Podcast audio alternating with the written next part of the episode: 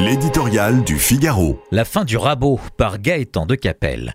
C'est un deuxième front à côté des agriculteurs qui promet quelques nuits blanches au gouvernement. L'état désastreux des finances publiques nécessite un traitement de choc et il ne peut plus attendre. Car en quelques mois, le paradis artificiel de l'argent gratuit qui permettait par on ne sait quelle aberration d'économiser en s'endettant s'est transformé en enfer.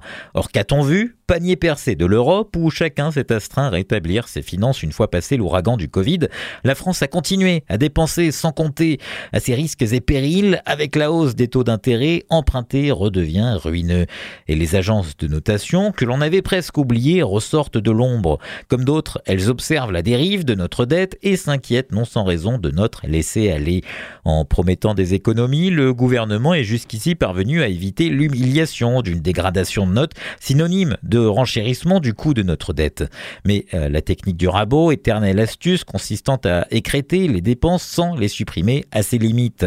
Lorsque l'on se trouve systématiquement dans le rouge à la fin de l'année, que l'on croule sous près de 3100 milliards de dettes, les rustines n'y suffisent plus.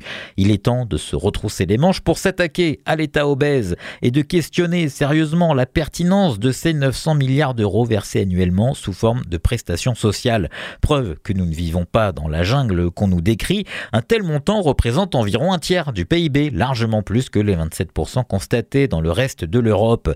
De l'indemnisation du chômage aux dépenses de santé, Gabriel Attal jure n'avoir aucun tabou. Tant mieux, mais pour déplacer les montagnes, encore faut-il disposer du capital politique suffisant. La gestion de la crise agricole au paroxysme de l'amateurisme ces derniers jours fait fondre celui de l'exécutif à grande vitesse.